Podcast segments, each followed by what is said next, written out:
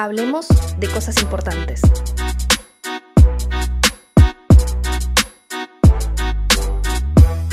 Hola, ¿cómo están? Eh, hoy en Hablemos de Cosas Importantes vamos a estar charlando con Vera Ferrari, periodista y productora audiovisual, a quien le vamos a estar preguntando sobre violencia de género hacia las mujeres en los medios. Hola Vera, ¿cómo estás? Hola, ¿cómo andan? ¿Todo bien? Bien, ¿y vos? Bien, recién, recién llegando, me, esperaron, así que les Pero claro, mucho eso. Claro que te íbamos a esperar. Bueno, Vera, para empezar, em, hace unas semanas eh, fue el estallido del Wanda Gay y la audiencia como planteó la grieta del Team China, Team Wanda y dejaron a Icardi totalmente afuera de la ecuación. ¿Qué opinas de esto? Mira, yo me quise mantener un poco eh, al margen de todo eso, porque lo, que me parecía, igual, obviamente que esa, grieta se, generó eh, como de enemistarlas a ellas dos, que en realidad es, es, lo que suele pasar con este tipo de triángulos, ¿no? O sea, a la China ya le dijeron en todos los idiomas que era una rompehogar, eh, y Wanda, la, la, mamá luchona, como que existen esos dos personajes, ya siguen existiendo estos dos arquetipos de eh, la, madre y la puta, la santa y la puta, bueno, todo eso. Creo que específicamente si nos ponemos a hablar de este caso, em, yo adhiero más a los análisis que, que, tienen en cuenta que Icardi es un tipo muy aburrido, del que no había mucho para decir, pero porque tiene el, espectro de personalidad de, una tabla de madera, o sea, no, no, no garpaba como, como personaje mediático, ¿no? No, no tenía sabor. Eh, creo que un poco por ahí también zafó. Obviamente hay un, machismo y un sexismo eh, impresionante en el tratamiento de, todo esto. Em, pero una cosa que quizás fue lo que más me, lo que me mantuvo al margen del Wanda Gate es que siguen siendo temas de millonarios. Seguimos hablando de las vidas de los millonarios. Em, entonces, no, no, no adhiero tanto a la idea de que porque es una mujer, eh, entonces el, mundo contra ella. No creo que porque seamos mujeres automáticamente somos buenas personas. Eh, y justamente de las mujeres de las que estamos hablando, son mujeres muy privilegiadas que viven también de expresar una sexualidad muy hegemónica.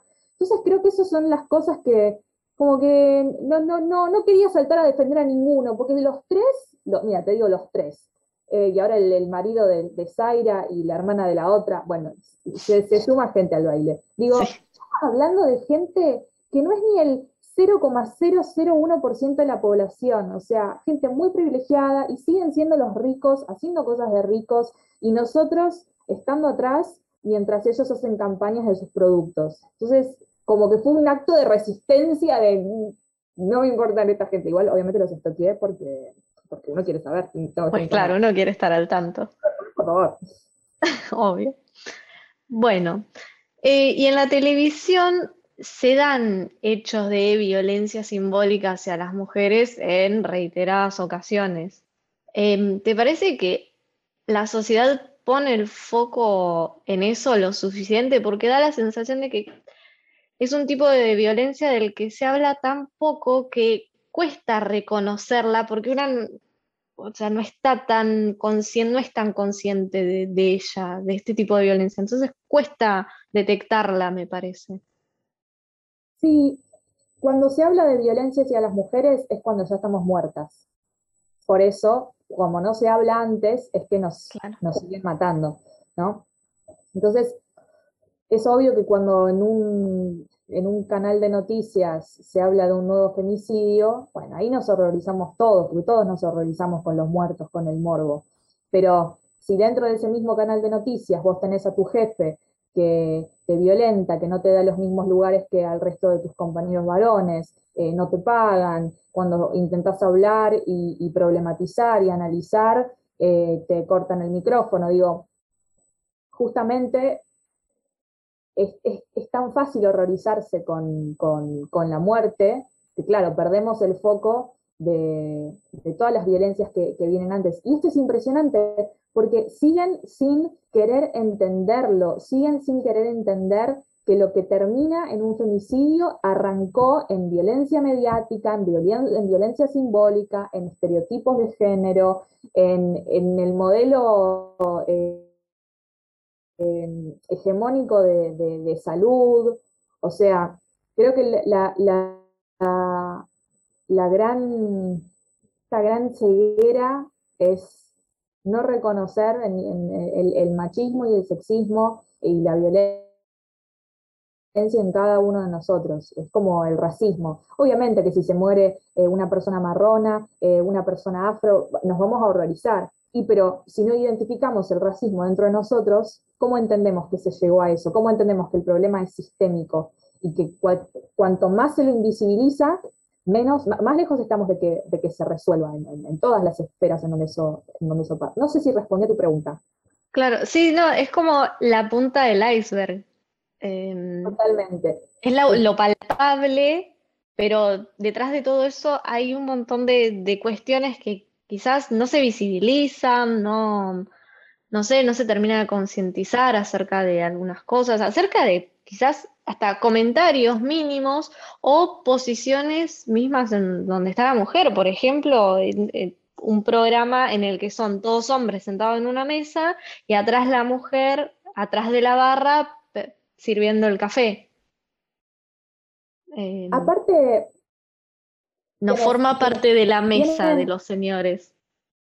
Exactamente, porque quienes tienen una posición mucho más favorecida para, generar cambios, que son las personas que, hacen uso del poder, que ejercen el poder, eh, son los que no, quieren soltar ese privilegio. Entonces, sea que no se dan cuenta, porque la primera respuesta es, bueno, pero yo no violé a nadie, bueno, pero yo no le pego a, nadie, bueno, yo no maté a nadie, bueno, bueno, te, agradezco por no haber cometido un delito, ¿no? Pero... Sí, te agradezco por hacer lo que corresponde. claro, cuando, cuando nosotros nos, empezamos a reconocer racistas, nos empezamos a reconocer machistas, estamos también siendo conscientes del privilegio que tuvimos y de la forma en la que lo ejercimos, ¿no? Ese, eh, ese poder. Entonces, cuesta mucho eso, es incómodo, no lo, no, lo, queremos hacer, no queremos soltar eso. ¿no? ¿Por, qué no lo queremos soltar? Porque sabemos que del otro lado es cierto que las mujeres no se las trata igual que los varones. Es cierto que las personas blancas no se las trata igual que las personas eh, negras, marronas. Lo, sabemos perfectamente. Por algo será que nos cuesta tanto soltar el privilegio y darnos cuenta para, para no seguir sosteniendo esos sistemas patriarcales, racistas, clasistas, etc. Exactamente. Em, ¿Hay, ¿Sabes si hay alguna legislación en la actualidad que contemple este tipo de violencia, el de violencia simbólica, eh, y lo penalice? Mira, hay una ley em, que es, ya te digo, es la ley 26.485. Em, es una ley que contempla la violencia mediática, la violencia simbólica, y está, está bueno, eh, es necesario tener leyes porque es necesario tener un aval de que hay algo que se tiene que cumplir y no se está cumpliendo. ¿sí? Hay un lugar en el que podemos hacer referencia eh, de que eso no está... Es importante tener, tener leyes. La realidad es que muchas veces esas leyes no se cumplen. No se cumplen porque nos da miedo decir, eh, mira, mi jefe no me está, me, está maltratando en el trabajo, están haciendo, me, están generando algún tipo de discriminación. Cuesta hacer valer esa ley que existe. Tiene que existir, tiene que haber un precedente, tiene que haber un lugar desde el que podamos partir. No es lo mismo tener una ley a no tenerla. Pero realmente, si vos abrís Instagram, Twitter, prendés la tele, no, no estás más de tres minutos sin identificar violencia simbólica, violencia mediática. ¿Y quién paga los, los ¿quién paga esos daños? ¿no? Digo, ¿a quién le llega la, multa? ¿A quién, ¿A quién se penaliza? Entonces, digo, tenemos una buena base, sí, pero de nada va a servir si no, si no hay controles. Tampoco, digo, eh, más allá de, del Estado, ¿no? Al que es, como el primer lugar al que, al que hay que ir a reclamar porque es lo que nos ordena jurídicamente, ¿no? Eh, Pero digo, si tampoco frenamos esas situaciones o, volvemos visibles esas situaciones entre nosotros, o cuando le pasa a una compañera, decir algo, no quedarse en el molde, no hacernos los boludos, las boludas, los boludes. O sea, si nosotros tampoco hacemos, tenemos que recordar que tenemos esa ley, ¿no? Tenemos que recordar que, che, acá se está violando un derecho, acá se está violentando a las personas. Si no lo decimos, va a seguir pasando, y hay gente que capaz ni sabe que hay una ley eh, bajo la cual están amparadas y, están visibilizadas estas violencias. Así que es un, es un poco, es, un poco esas, esas cosas. También hay que dejar de ser tan cagón y cagones eh, y, saltar cuando vemos que algo no, cuando vemos una situación de, violencia, y ya que tenemos los privilegios, bueno, por lo menos usémoslos bien. Claro, quizás se juega o el desconocimiento de esta ley que ampara ante la violencia mediática, eh, o quizás sea una especie de miedo a la represalia. Em, o el tema de quedarse solo, ¿no? A que bueno, yo salto y, de repente no, no, tenés nadie que te banque y ahí agarrate porque quien es impune, quien goza del privilegio de la impunidad o de ser el jefe. Totalmente. Yo ahí elijo, elijo la, elijo la violencia, mi camino es la violencia, ¿no? En el, mejor de los sentidos, no vamos Actuar, a... Em, pero a lo que voy es, yo me he tenido que ir a espacios porque maltrataban a compañeras que capaz ni siquiera eran mis amigas, pero es como, la maltratan a ella y eventualmente me van a maltratar a mí. Es cuestión, es cuestión de tiempo. Entonces, eh, más allá de que yo muchas veces perdí esos trabajos, esas oportunidades, y estoy haciendo unas comillas en el aire porque de oportunidad no tenía nada, era oportunidad para el maltrato nada más. Em, pero también es, es, es esto, dejar de sostener esas situaciones. Y uno sostiene también con el silencio, ¿viste? Con pensar que si no digo nada, zafo. Mira, madre, si no decís nada, te lo van a hacer a vos también. O sea, te lo van a hacer a vos. Si se lo hicieron al lado, te lo van a hacer a vos. Eh, y además querés estar en un lugar donde le hagan eso a otras feminidades, ¿no? O sea, armemos, armemos algo nuestro, no es, es, es, demasiado, estoy abriendo un paraguas demasiado amplio, ¿no? Pero en los medios digo, ya no, ya no necesitamos a los grandes medios, hagamos nuestra propia fiesta con, con, con no binarias, con trans, con cis, con, con, con gente que quiere construir algo, algo mejor, no con, la gente que está llena de polvo. Con los sectarios, digamos. Exactamente. Em, por último, ¿considerás que el feminismo llegó a los medios, como llegó a todos los ámbitos de los medios, o todavía es mucho el camino que queda por delante? Queda muchísimo, queda muchísimo y no, no, no hay un, obviamente no hay un punto de, de llegada. Es, permanentemente, dentro de 20 años vamos a decir, ¿cómo puede ser que pensábamos esto los progresismos y los sectores de... o sea, yo, yo, confío en que, eso, en que eso siga pasando, que, sigamos avanzando, que nos sigamos haciendo preguntas.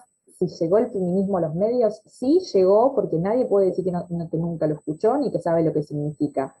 Eh, creo que justamente entendieron tanto lo que el feminismo es capaz de hacer que se resisten, se resisten a que, a que, a que pueda crecer una semilla de todo eso. Eh, yo, creo que pasa un poco eso.